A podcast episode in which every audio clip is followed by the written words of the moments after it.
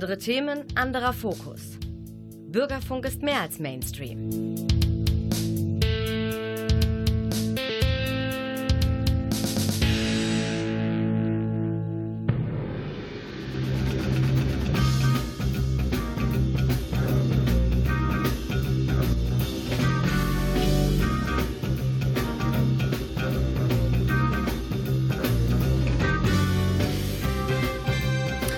Guten Abend, meine Damen und Herren. Sie haben den Theatertalk eingeschaltet, die Sendung des Monats Februar. Ich habe heute eine ganz illustre Runde hier im Studio am Verspol. Zum einen Carola von Seckendorf, die muss man in Münster gar nicht vorstellen. Sie spricht gerade über ihr neuestes, ihr nächstes Projekt Stadtbestäubung. Dann erwarten wir den Autor Martin Heckmanns, dessen Stück Mein Vater und seine Schatten in der Regie von Frank Behnke am 21.02. Premiere hat. Drei Studiogäste und ein ganz volles, buntes Potpourri, was wir Ihnen heute bieten.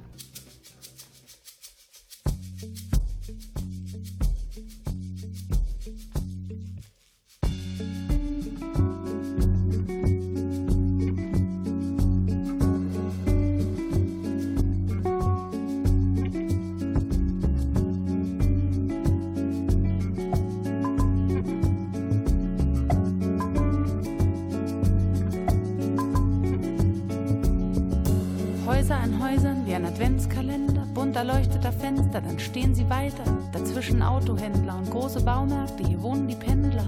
Dann ein Gewerbegebiet, Werkstätten und Lagerhallen auf zementiertem Grund. Ein einsamer Imbisswagen und ein einsamer Hund. Raus, nur raus aus der Stadt. Und in der großen, schlaffen Leere zwischen den Städten sind wir da und es ist bunt und hell und leise und schön.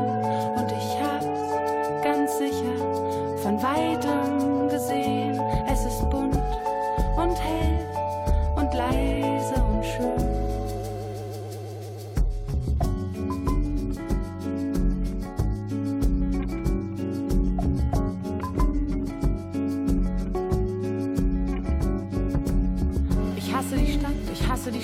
ich hasse die Stadt, auch wenn sie sicher nichts gegen mich hat. Hier wollte ich ein Baumhaus für dich bauen, dort am Rand und am Ende des Feldes. Schlammig und gelb liegt das Feld jetzt da und die Sonne scheint müde und trüb, aber irgendwann ist es bunt und hell und leise und schön.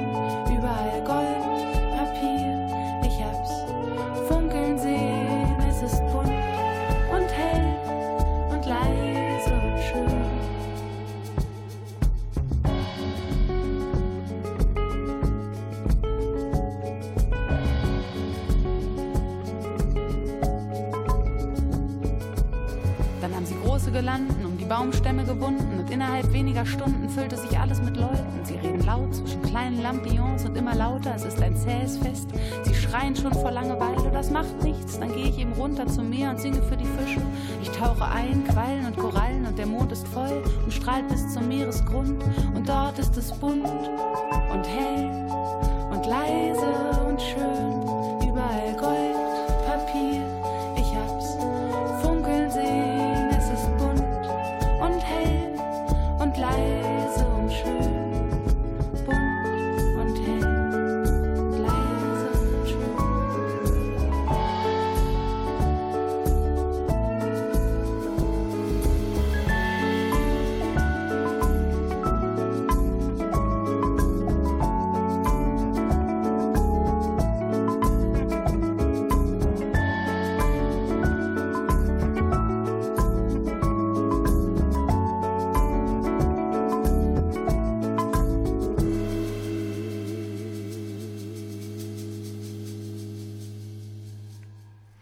Meine Damen und Herren, ich begrüße im Studio Carola von Seckendorf. Die muss man eigentlich gar nicht vorstellen. Festes Ensemblemitglied am Theater Münster, war früher am Borcher Theater, ist hier in der freien Szene bekannt durch viele, viele Projekte. In bester Erinnerung ist noch 24 Stunden Münster. Sie bereitet mit ihrer Kollegin Cornelia Kupfersch mit ein großes Demokratieprojekt für den Herbst vor. Aber jetzt möchten wir über etwas sprechen, was in nächster Zukunft liegt. Vielleicht haben Sie schon den gelb-schwarzen, so ein bisschen wespenähnlichen Flyer gesehen.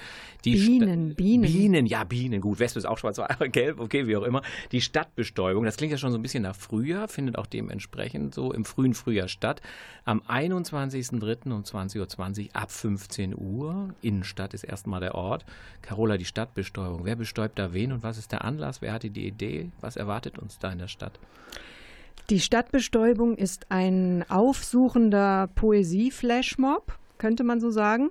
Die Idee ist entstanden ähm, im letzten Jahr eigentlich schon. Da waren wir eingeladen als Stadtensemble. Das mhm. sind alles äh, Spieler, Schauspieler aus der freien Szene, aber auch von den festen Häusern, die sich zusammenfinden zu verschiedenen Projekten.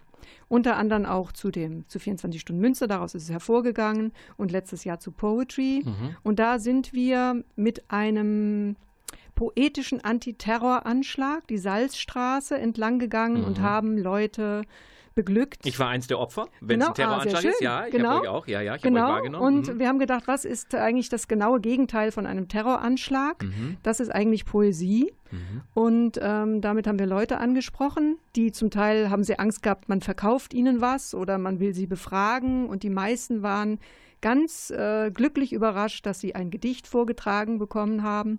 Und dann wurden uns Geschichten erzählt oder wiederum selber auch äh, Gedichte vorgetragen. Das ist einfach zu schönen Begegnungen gekommen zu Menschen, die man sonst nicht treffen würde und mit denen man normalerweise nicht sprechen mhm. würde. Ihr seid auf die zugegangen, habt gesagt, möchten Sie ein Gedicht hören? Genau. Oder habt ihr einfach losgelegt? Nein, ja. also haben wir auch, wir haben verschiedenste Dinge ja. probiert ähm, manchmal auch einfach losgelegt oder den Raum ja. reingerufen, manchmal so nur ins Ohr geflüstert und weitergegangen oder ins Handy laut ein Gedicht gesprochen, aber oftmals eben auch äh, gefragt, wir wollen Ihnen ein Gedicht schenken, wollen Sie das hören? Mhm. Manche, die gesagt haben, nein, ich habe keine Zeit, nicht, aber die meisten sind tatsächlich, wenn man sie freundlich genug anspricht, offen genug, mhm. um die Ohren aufzusperren. Die Auswahl der Gedichte habt ihr selber vorgenommen und nach welchen Kriterien habt ihr ausgewählt? Bei Poetry war es so, dass wir Gedichte verwendet haben von Autoren, Autoren oder Lyrikern, die während des Lyrikertreffens eine Rolle gespielt haben. Mhm. Also von den Wettbewerbsteilnehmern und dem Sieger, dessen Name mir jetzt nicht einfällt. Mhm, mh. ja, ja, genau. Aber es waren natürlich kurze Gedichte, also ihr habt jetzt nicht was rausgebrochen, sondern das war schon in sich geschlossen, das was ihr vorgetragen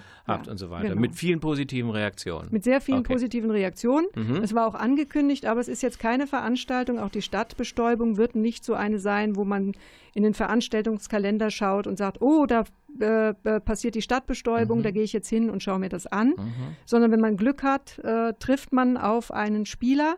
Aber die Stadtbestäubung hat noch äh, etwas Besonderes, nämlich dass ähm, das heißt eben nicht mehr Antiterroranschlag, sondern Stadtbestäubung, weil es lieblicher klingt lieblicher. Klingt lieblicher. Ne? Ja, absolut. 21. März mhm. ist Frühlingsbeginn, mhm. aber der 21. März ist auch der Welttag der Poesie. Mhm. Der wird also überall in Deutschland begangen mit verschiedenen Aktionen. Und wenn ich ergänzen darf, einen Tag vorher hat Hölderlin 250. Geburtstag am wow. 20. März. Das okay, heißt, da muss man ja unbedingt mindestens einmal Ihr müsstet irgendein kleines Hölderlin, ein Schicksalslied ja. oder an die Parzen oder irgend sowas ja, müsste da eigentlich dazwischen, ne? Mhm, in Erinnerung. Genau, ja, an den Jubilar. Genau. Ja, ich wollte ihn nicht unterbrechen. Weiter. Genau, es mhm. geht um den Verlust der Poesie überhaupt ja. in unserer Zeit und es mhm. ähm, die Idee ist eben jetzt nicht nur, dass die äh, Schauspielerinnen das machen, sondern dass wir eigentlich aufrufen, alle, die Lust haben, mitzumachen. Mhm. Also der, der Aufruf hier rufe ich ins Mikrofon herein, BürgerInnen, wenn Sie Lust ja. haben, melden Sie sich äh, unter der Webadresse, unter dem E-Mail-Adresse stadtensemble.theater-freifrau.de oder unter der Handynummer 0151 506 83600. Können wir gleich auch nochmal wiederholen. Können wir gleich nochmal wiederholen. Mhm. Genau. Und dann ähm, gibt es ein Vorbereitungstreffen am 7. März um 15 Uhr an der Bühnenpforte am Theater. Und wir haben zehn verschiedene Positionen ausgeguckt, wo wir am Welttag der Poesie starten, mhm. rund um den Ring.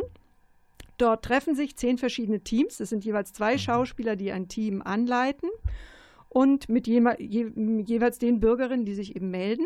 Und dann marschieren wir, marschieren ist ein falsches Wort, spazieren wir mhm. äh, sternförmig äh, in die Innenstadt auf den Domplatz zu und treffen uns da um kurz vor fünf, um da so einen großen Poesie-Flashmob äh, stattfinden zu lassen. Aber auf dem Weg dorthin bestäuben wir mit unseren mhm. Gedichten. Wie die Bienen, mehr. Wie mhm. die Bienen, mhm. eben äh, Stellen, die nicht so mhm. schön sind oder auch die schön sind, sprechen Leute an, gehen mhm. in Supermärkte gehen äh, in den Park, gehen mal schauen, wo wir überall hingehen werden mit den Bürgerinnen und ermutigen die Bürger mitzumachen. Mhm. Aber auch, und es werden dann Karten verlost. Wir kooperieren nämlich mit dem Theater Münster, mit dem Kammertheater Der kleine Bühnenboden, mit dem Boulevardtheater und dem Theater im Pumpenhaus. Da gibt es ein Kontingent an Karten. Alle registrierten Bürgerinnen Unter denen verlosen wir dann die mannigfaltigen mhm. Theaterkarten. Also man kann das jetzt auch als Aufruf nehmen, es kann wirklich jeder mitmachen, mhm. äh, ob Kind, ob älterer Mensch, ja. mittelalterlich, ja. wie ja. auch immer. Und was er vorträgt, ist dann sein persönliches Gedicht, das ihm am Herzen genau. liegt genau. quasi. Man ne? nimmt sein Lieblingsgedicht oder blättert nochmal durch seine Gedichtbände mhm. mhm. und äh, sucht sich was raus, was man gerne mhm poetisch sagen möchte. Mhm. Und man muss sich aber auch nicht registrieren. Man kann auch einfach zu Hause zwischen 15 und 17 Uhr am 21. März das Fenster aufreißen mhm und äh, auf die Straße ein Gedicht rufen, seinem Liebsten eins ins Ohr flüstern mhm. oder seinem Feind eins ins Ohr flüstern. Mhm, mh, mh. Oder, ist das so ein bisschen, ich meine, wir sind ja in dieser übermedialen, überreizten Welt, alles digitalisiert, das ist ja eigentlich so eine Urform. Ne? Ich habe eine Geschichte, ich habe ein Gedicht und ich trage es dir vor. Ist ja sehr analog, ja. Ne? Ja. Ähm, so ein bisschen im positivsten Sinne retro, nicht? Ja. So eine ganz klassische Situation, den Text, der mir was bedeutet, den möchte ich dir vortragen, bringe ich dir zu Gehör. Vielleicht gefällt er dir genauso genauso wie mir oder gar nicht und so weiter, ist eigentlich ein ganz äh, bisschen im positivsten Sinne altmodisches Modell. Ne? Es, ist voll, es ist voll altmodisch, weil ja. es wirkt dem, dieser ganzen Digitalisierung so ja. etwas entgegen ja. und dem Social Networking, sondern es, ist ein, es entsteht ein persönlicher Kontakt, mhm. es entsteht vielleicht ein Gespräch. Was wir auch machen, ist, wir beschreiben mhm. Postkarten mit Zeilen aus dem Gedicht mhm. und übergeben die auch an, an Menschen, denen wir begegnen mhm. und da hinterlegen die an einen Ort weil das macht man auch nicht mehr. Briefe schreiben, mhm, Postkarten mhm, schreiben. Mhm, mhm, und ähm, dem ein bisschen das wieder modern zu machen. Dafür ist es auch da. Ja. Mhm. Muss nur noch das Wetter mitspielen, ne? Das wäre ganz gut. Ja, das machen wir ne? auch bei Regen. Das ist macht ihr auch bei Regen, unter egal. den Regenschirr und so weiter. Ja. Ne?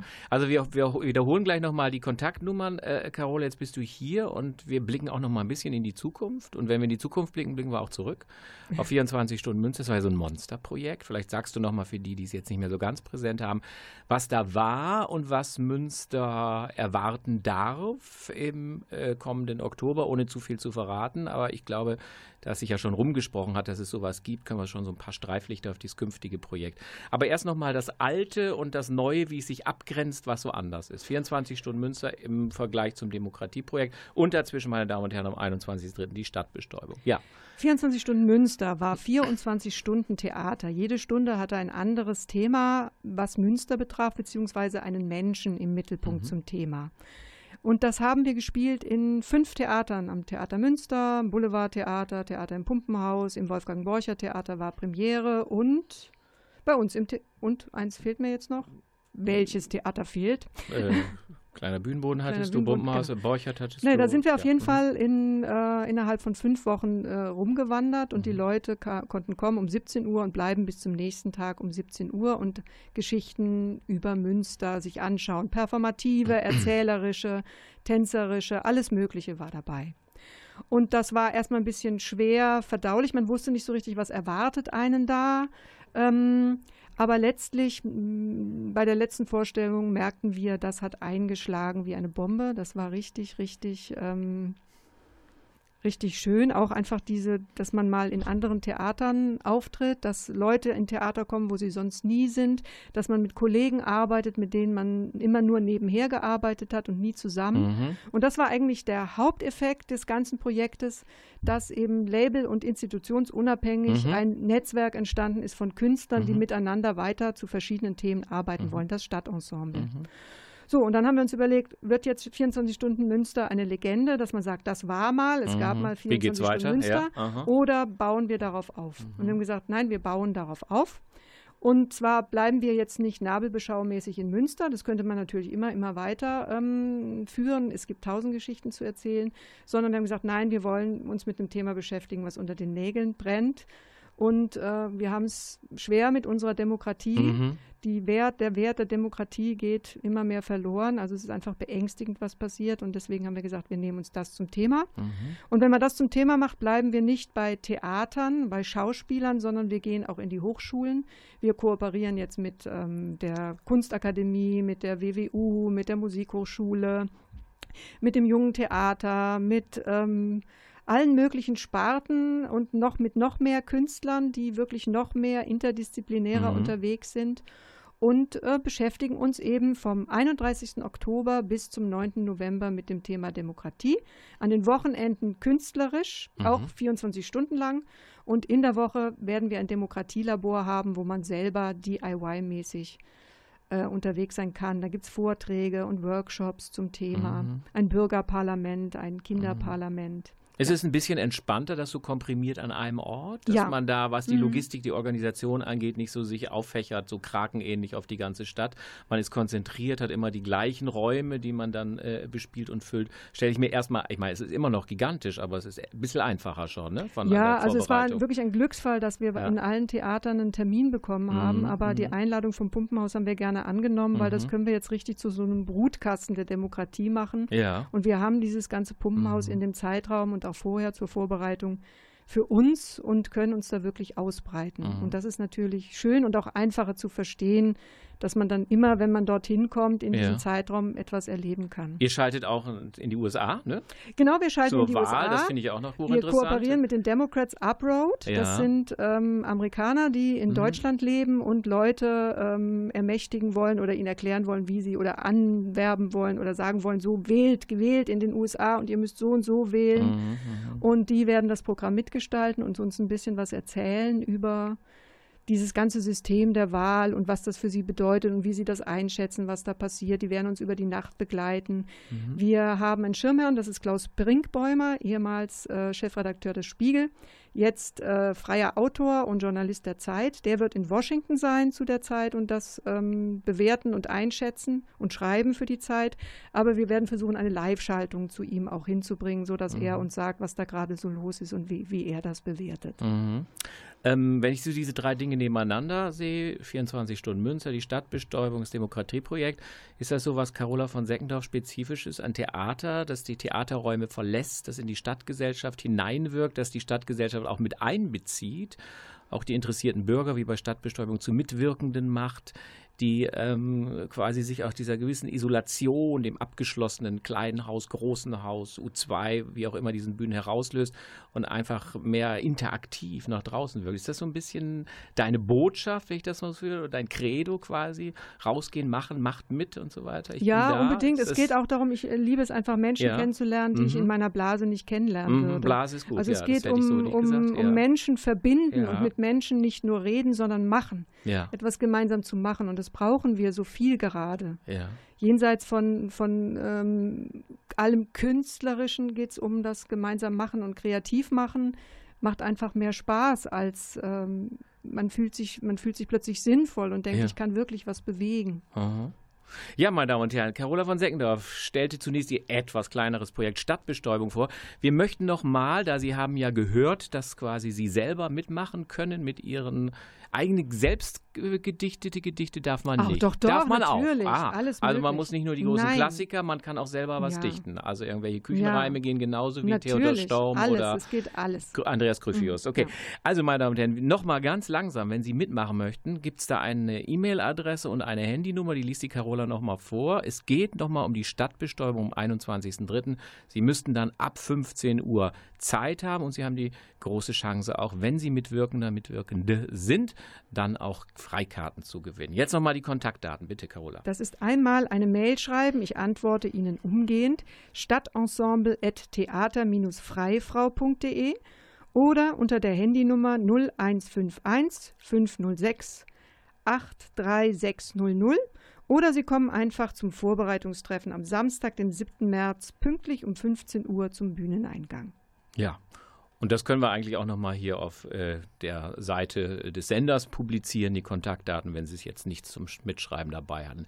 Carola, viel Erfolg für dieses Frühjahrsprojekt. Schön, dass du da warst, dir die Zeit genommen hast. Und äh, wir hoffen auf argen Zuspruch und ja. ganz, ganz gutes Wetter. Denn ja. ich glaube, bei Sonne ist es doch besser als im Regen. Ja, das wäre ne? schön. Okay, danke Carola. Wir freuen uns gleich auf die nächsten Studiogäste. Aber erstmal Musik, diesmal besorgt wie immer von Klaus Blödo. Danke.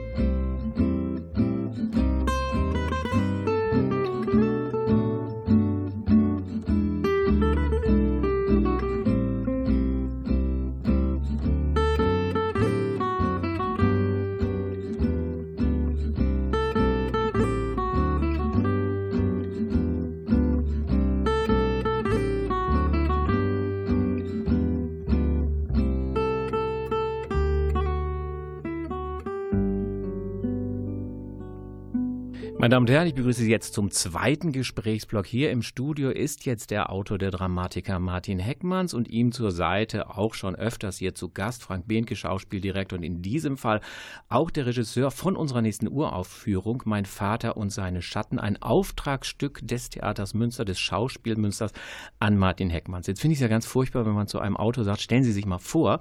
Deswegen gebe ich den Ball an äh, Frank Behnke. Sag doch mal etwas über Martin Heckmanns. Wo kommt er her? Was macht er? Was hat er für Stücke geschrieben? Und wie kommt euer Kontakt zustande, dass er nun für das Theater Münster erstmalig, ne, ich denke erstmalig, ein Stück geschrieben hat? Erzähl doch mal, Frank. Ja, Martin hat das äh, selber in einem Zeitungsartikel sehr schön äh, zusammengefasst. Also Martin Heckmanns ähm, ist ein sehr durchgesetzter, sehr bekannter, sehr viel gespielter deutschsprachiger Autor, ähm, den ich natürlich als Dramaturg und meine Kollegin Barbara Billy auch schon seit äh, vielen, vielen Jahren kennen.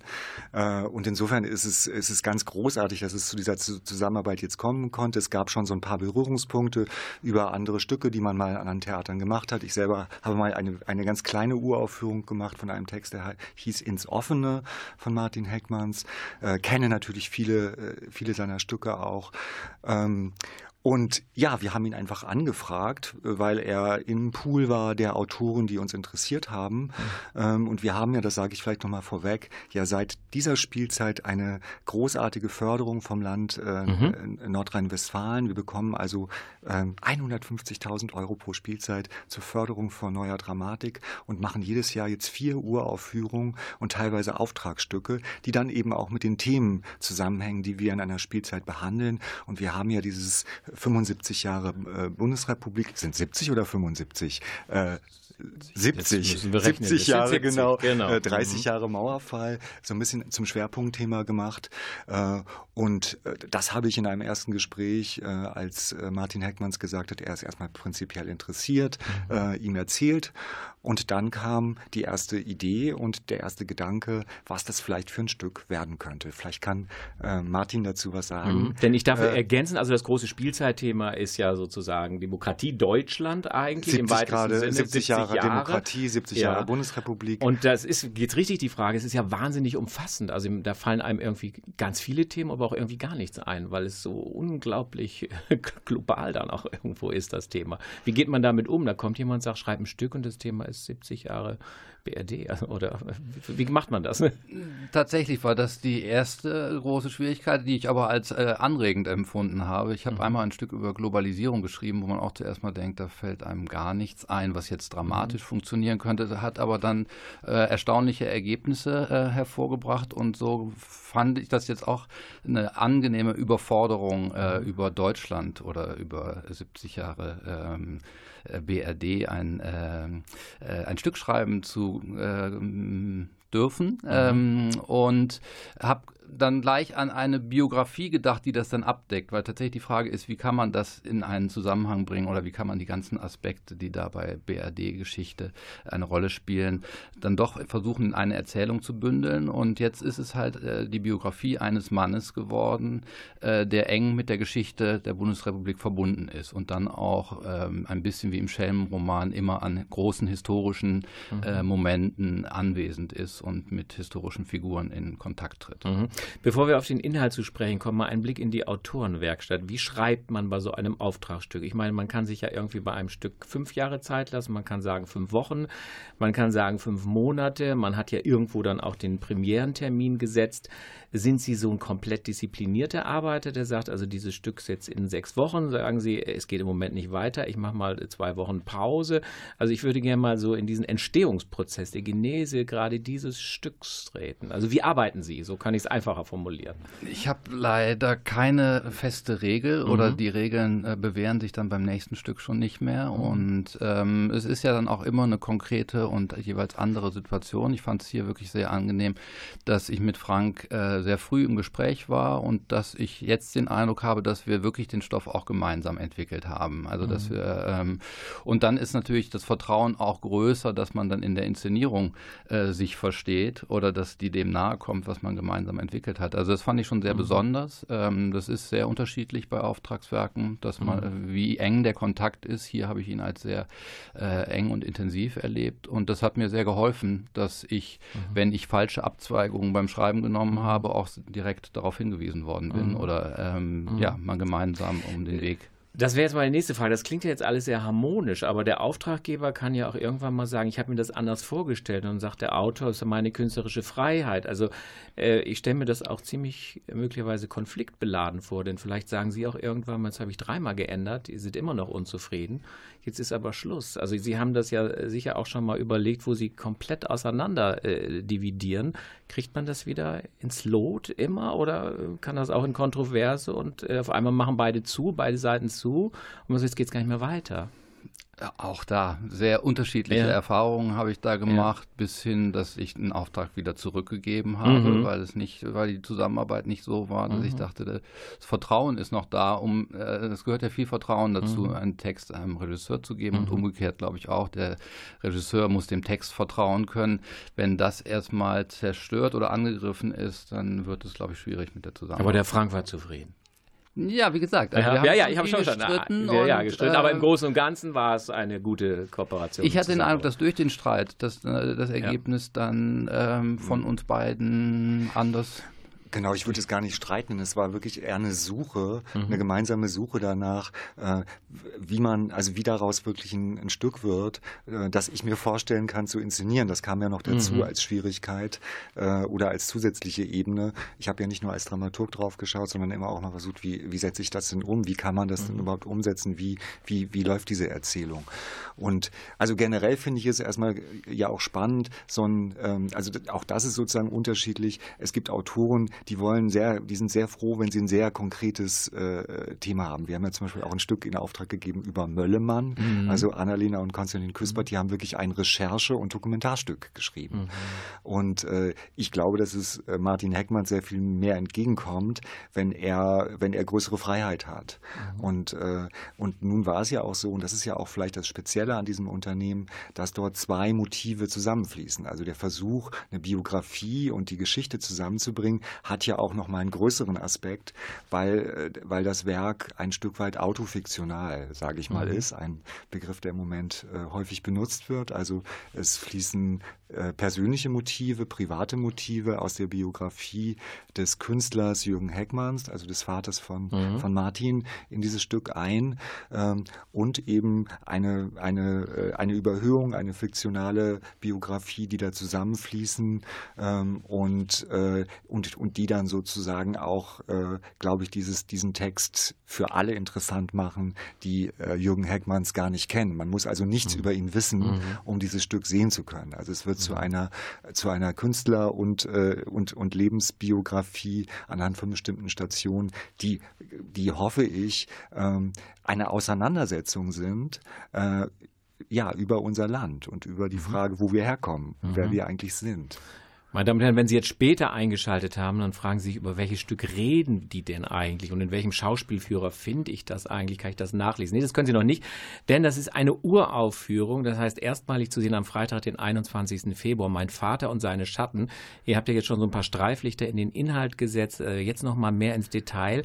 Mein Vater, das dürfen wir, das werden Sie vielleicht verraten, das ist natürlich schon Ihr Vater und seine Schatten, das ist eigentlich schon ein bisschen negativ konnotiert, weil Schatten haben eigentlich doch dann oft was Ungutes. Im Sommer sind sie natürlich sehr angenehm, aber hier klingt so ein bisschen Schatten, Schatten der Vergangenheit, als ob da auch was Ungutes äh, noch mitschwingt. Aber klären Sie uns doch erstmal so ein bisschen über den Titel auf und den Anlass und inwieweit das biografisch ist. Und Sie erzählen natürlich nur das, was Sie biografisch auch erzählen möchten. Ähm, ja, der Titel spielt eigentlich mit diesem autobiografischen. Mhm. Tatsächlich ist das ja so ungewöhnlich, dass beim Theatertitel ein Personalpronomen oder dann, äh, dass, das, äh, dass der Autor sich mitbenennt im, äh, im Titel. Es, man könnte ihn ja auch aus der Perspektive der Figuren lesen, was mir eigentlich lieber ist, dass man sagt, die Figuren reden über ihren Vater. Ähm, Und die Schatten sind ähm, tatsächlich, glaube ich, zuerst mal aus der Biografie zu erklären. Der Vater ist halt im Krieg geboren, mhm. er hat seinen Vater verloren, äh, hat dann Bundesrepublik mitgestaltet. Das ist jetzt nicht so sehr mein Vater, sondern dieser mhm. äh, Übervater, der äh, das ganze Land mitgegründet und gebildet hat. Und da ist für mich schon ähm, immer wieder faszinierend gewesen in dieser Generation, wie sie trotz dieser traumatischen Erfahrungen, ohne Vater mhm. aufzuwachsen, im Krieg äh, geboren zu sein, äh, doch einen großen Gestaltungswillen äh, entwickelt haben. Und ähm, mhm.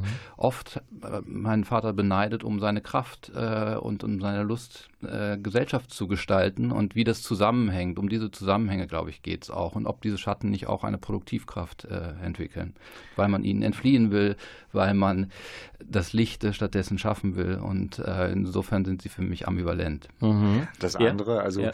die, also ich finde, das ist, das ist auch eine generelle Qualität von den Texten von Martin Heckmanns, dass er ein sehr äh, sprachverliebter, sprachspielerischer Autor ist. Ähm, und selbst in diesem, in diesem äh, Titel Mein Vater und seine Schatten zeigt sich schon diese ganze Ambivalenz und Vieldeutigkeit, die auch in ganz vielen Sätzen und in ganz, viel, ganz vielen Szenen steckt.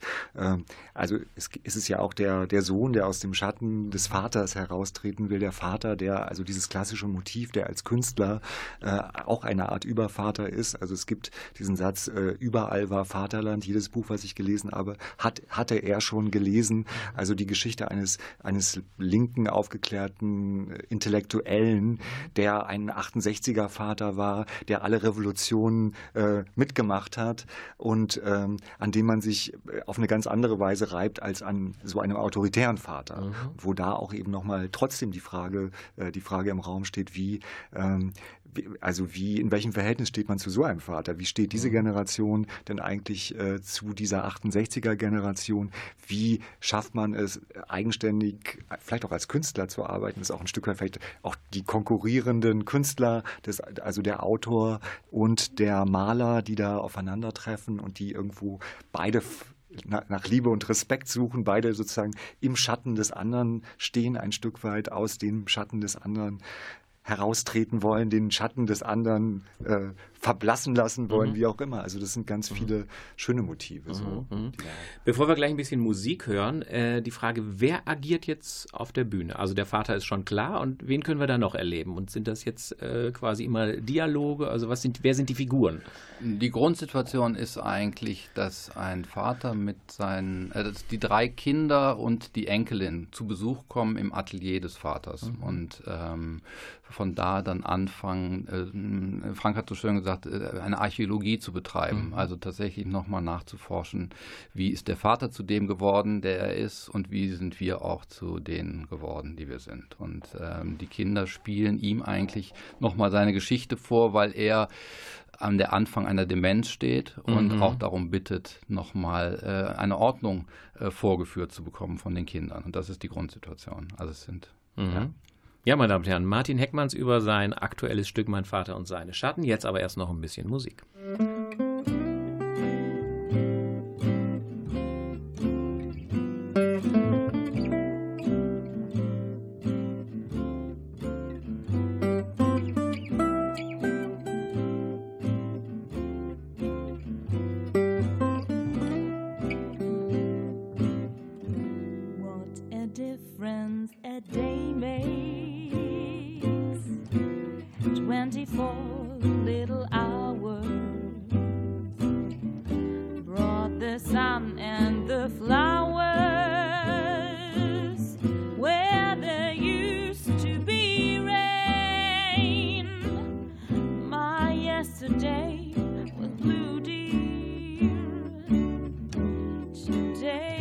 upon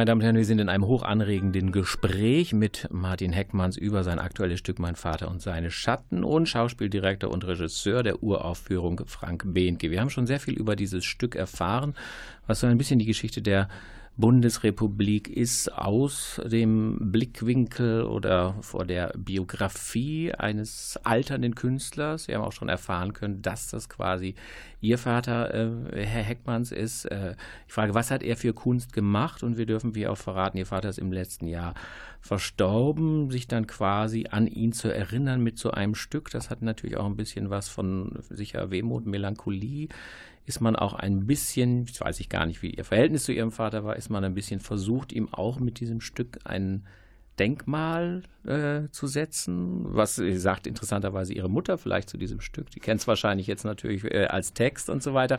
Also ich würde so gerne noch mal ein bisschen in diese biografische Verflochtenheit rein bei Ihnen. Ja, das ist schon äh, sehr heikel natürlich. Mhm. Ich habe das auch noch nie äh, probiert. Das war aber auch der, der Reiz, darüber mhm. zu schreiben. Und ähm, wie gesagt, es hat sich angeboten, dass eine Geschichte Deutschlands dann für mich natürlich mit meinem Vater äh, sehr verbunden ist, weil er mir diese Geschichte äh, übermittelt hat. Mhm. Und dann wird es natürlich allein durch diese intensive Auseinandersetzung wird es auch eine Form von, von Denkmal oder Anerkennung von diesen, mhm. äh, von diesen Leben. Ich habe glaube, mich stört, also wenn die alten weißen Männer so äh, in Frage gestellt werden, mhm. dann geht's mir, dann denke ich an meinen Vater und kriege mit, dass es, dass ich ihn so einfach nicht äh, erledigen kann. Äh, mhm. Dass dann doch da ganz viele Aspekte drin sind, die mich geprägt haben, aus denen ich auch nicht so einfach entfliehen kann. Den Schatten entkomme ich dann nicht. Mhm. Und äh, so ein Stück ist dann eine Form von Auseinandersetzung, vielleicht auch der Versuch, äh, aus diesem Schatten herauszutreten oder zu, äh, festzustellen für mich auch, was mich unterscheidet und ähm, ja, wie, wie es mich geprägt hat, dieses mhm, Verhältnis. Mhm. Mir kommt das bis jetzt, und Sie werden gleich heftig widersprechen, dass es ein sehr ernstes Stück ist. Hat es auch irgendwie komödiantische Elemente? Lacht man auch mal richtig oder so weiter? Also im Moment äh, kommt es mir sehr ernst vor, im positivsten Sinne. Äh, Hat es auch eine Leichtigkeit? Lache ich manchmal? Ich meine, Sie lassen ja Generationen aufeinanderprallen. Das kann ja auch manchmal ganz komisch sein, ne?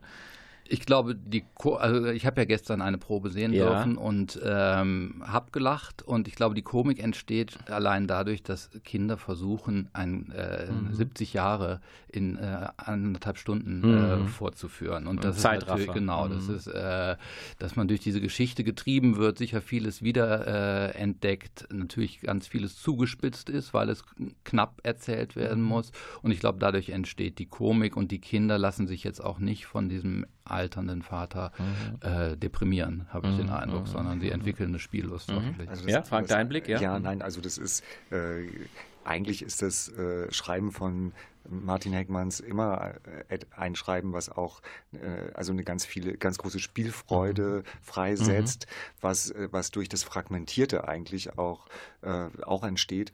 Ähm, und da ist aber auch sowieso eine ganz große, äh, ein ganz großer Humor steckt da drin, mhm. finde ich, in den Texten, eigentlich generell. Mhm. Also weil, weil die, die Situationen werden eigentlich auch immer auf die Spitze getrieben und, ähm, und dadurch werden sie natürlich komisch. Und hier kommt noch ein Aspekt hinzu, der halt wirklich tragikomisch ist und auch eben manchmal wirklich, wirklich komisch. Der, das äh, entsteht durch die Demenz des Vaters. Mhm. Und das ist natürlich eine Situation, jeder, der, der einen dementen Angehörigen hat, der weiß das, dass es eben auch manchmal wirklich wahnsinnig komisch ist, ja, wenn ja, jemand ja. das Wort nicht mehr findet und ein ganz mhm. großartiges neues Wort erfindet. Mhm.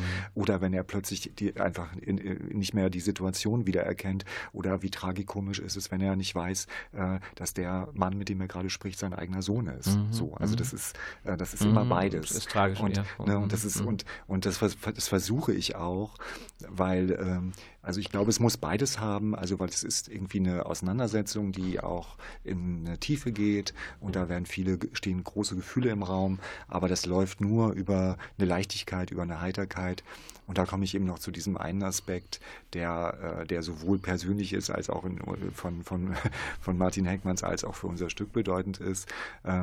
Im Moment versuchen wir eben auch noch einen Teil der Trauerrede äh, von, äh, von Martin Heckmanns äh, geschrieben. Äh, Also der realen der, Trauerrede, Der die realen haben. Trauerrede, Mhm, mhm. die aber eben eine besondere Trauerrede ist, die ja, die ja auch die, äh, die ja absolut Literatur ist. Also die ist ja, die ist ja eigentlich für eine große Öffentlichkeit geschrieben, so kommt es einem vor. Die ist, also die hebt ab, die, die, die, Mhm. die, äh, die ist nicht nur, die ist nicht nur sehr persönlich, sondern die, äh, die ist Poesie, reine Poesie. Mhm. Und da gibt es eben dieses Lebensmotto des Vaters. Äh, wie heißt das Lebensmotto nochmal? Das sind die letzten Worte. Spiele. Schöne Spiele Frauen waren die letzten Worte Sp- tatsächlich meines Vaters. Und, Und sind auch dachte, die Schluss des Stücks? Äh, die kommen vor, Kommen vor. In, in der Trauerrede, ähm, weil es tatsächlich die letzten Worte waren. Ach, und ja. äh, ich dachte, das ist ja eigentlich auch ein Theatermotto. Es ist aber auch ein Lebensmotto tatsächlich, finde ich, für dieses Leben. Ja. Und ähm, von diesen drei Wörtern ausgehend Mhm. ähm, startet die Trauerrede. Hat äh, das Stück für Sie so einen Höhepunkt und vielleicht zum Ende ist es irgendwie ein offenes Ende? Kann man es eigentlich weiterschreiben, das Stück? Oder merkt man, ohne dass wir zu viel verraten, das ist das Finale, das ist der Schlusspunkt, jetzt kann es auch nicht weitergehen? Weil ich könnte mir vorstellen, diese Reflexion über Jahrzehnte, das könnte natürlich auch eine gewisse Endlosigkeit. Ich werde schon im Vorgespräch, es könnte natürlich auch denkbar eine Fortsetzung mal. Vielleicht schreiben Sie in 20, 30 Jahren nochmal über die anderen Jahrzehnte, dann aus der Perspektive eines anderen. Äh, also Höhepunkt und Schluss so ein bisschen. Gibt es das ähm, Na, für es, Sie? Es läuft hinaus auf die Gegenwart Mhm, und da bekommt man eigentlich mit, dass äh, alle Beteiligten auf der Bühne oder in diesem Geschehen nicht mehr genau wissen, wie sie die zu fassen bekommen. Mhm. Das ist ja irgendwie auch das Angenehme an Geschichte, dass man sie leichter ordnen kann, weil man nicht mehr beteiligt ist oder weil sie tatsächlich schon vergangen ist. Und ähm, die Gegenwart ist hier in dem Stück schon ein chaotisches und unüberschaubares Mhm. äh, Geschehen, was mit der Demenz des Vaters natürlich irgendwie auch einhergeht. Also ich dachte, ähm, es ist ja wirklich, wenn man die Bundesrepublik als ein Wesen begreift, Mhm. dann ist sie jetzt alt und eventuell auch schon vergesslich, vergisst ihre Kriegsgeschichte teilweise Mhm. ähm, oder sie ist nicht mehr so dringend. Ähm, und äh, ist auch, finde ich, eine Orientierungslosigkeit spürbar bei diesem Land und bei dieser äh, Generation und auch dann bei der Nachfolgegeneration in dem Stück, dass Mhm. man doch nicht genau.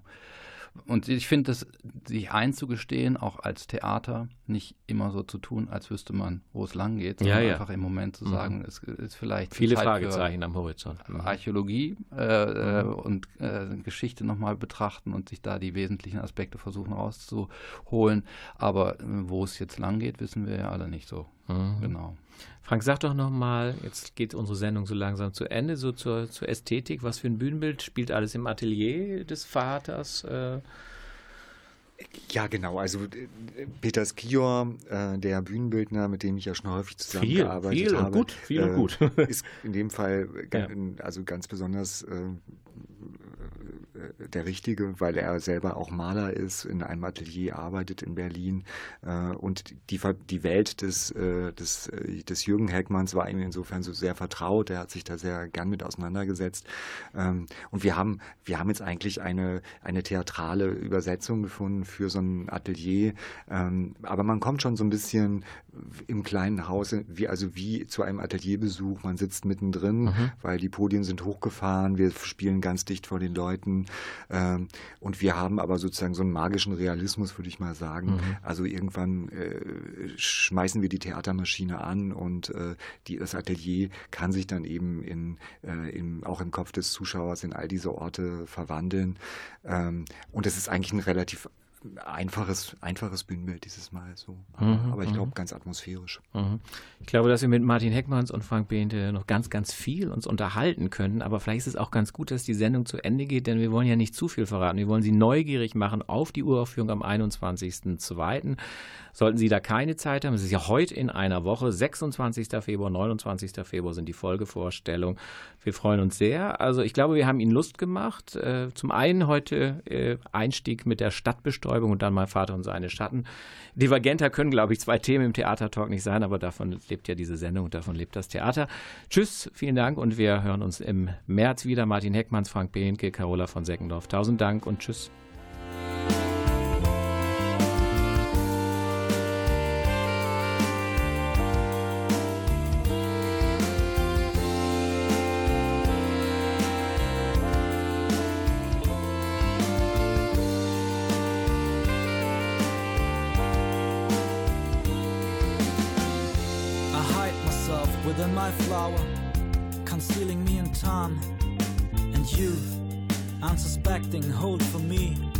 My memories and mind. I hide myself within my flower, covering the past. And you, unsuspecting, pick me up, take me away at last. I hide myself within my flower, the bearing on your breast. You, unsuspecting, wear me too, and angels know the rest. I hide myself within my flower, that fading from your vase. You, unsuspecting, feel for me almost the loneliness. I come home and I see no lights, hear no voice, nothing to do. I'm all alone on my own, and I'm thinking of you.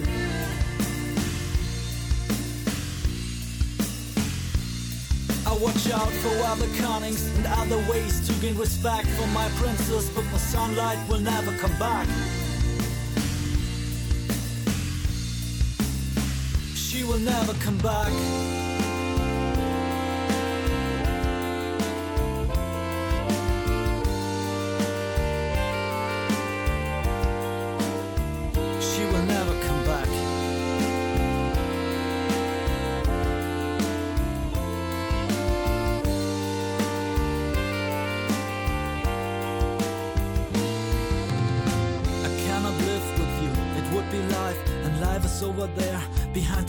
The Saxon keeps the key to putting up a life as porcelain like a cup.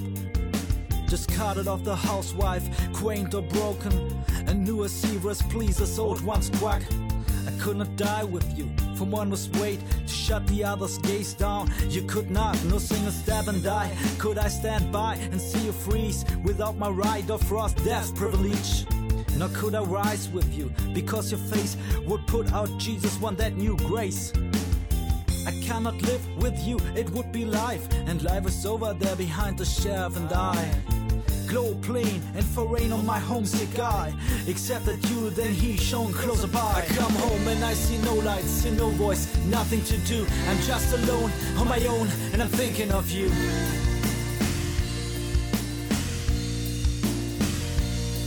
Watch out for other connings and other ways to gain respect for my princess, but the sunlight will never come back.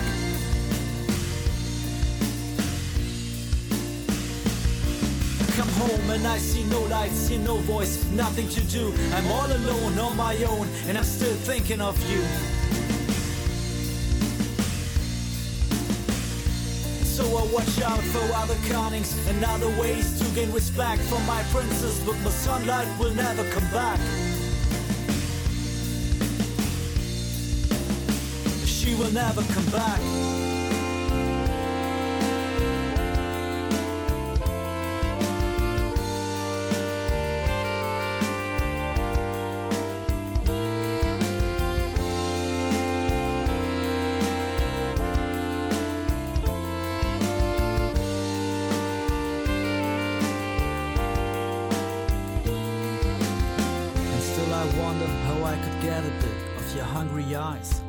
Waiting for your lip. Can't even think about the day to come home. But I got thoughts in my mind, the days when I feel on my own. The back of time, never thought I'd see your face. Ain't a woman alive that could take my babe's place. Let me give you a taste of me. Cause if I could, I'd offer you all of the love I ever should. So hide myself within my flower, that wearing on your breast. You, unsuspecting, wear me too, and angels know the rest. I hide myself within my flower, that fading from your vase. You, unsuspecting, feel for me, almost the loneliness. I come home and I see no lights, hear no voice, nothing to do. I'm all alone on my own, and I'm thinking of you.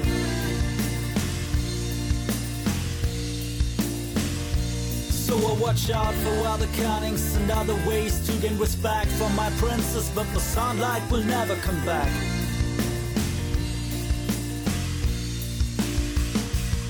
I come home and I see no lights, see no voice, nothing to do. I'm all alone on my own, and I'm thinking of you.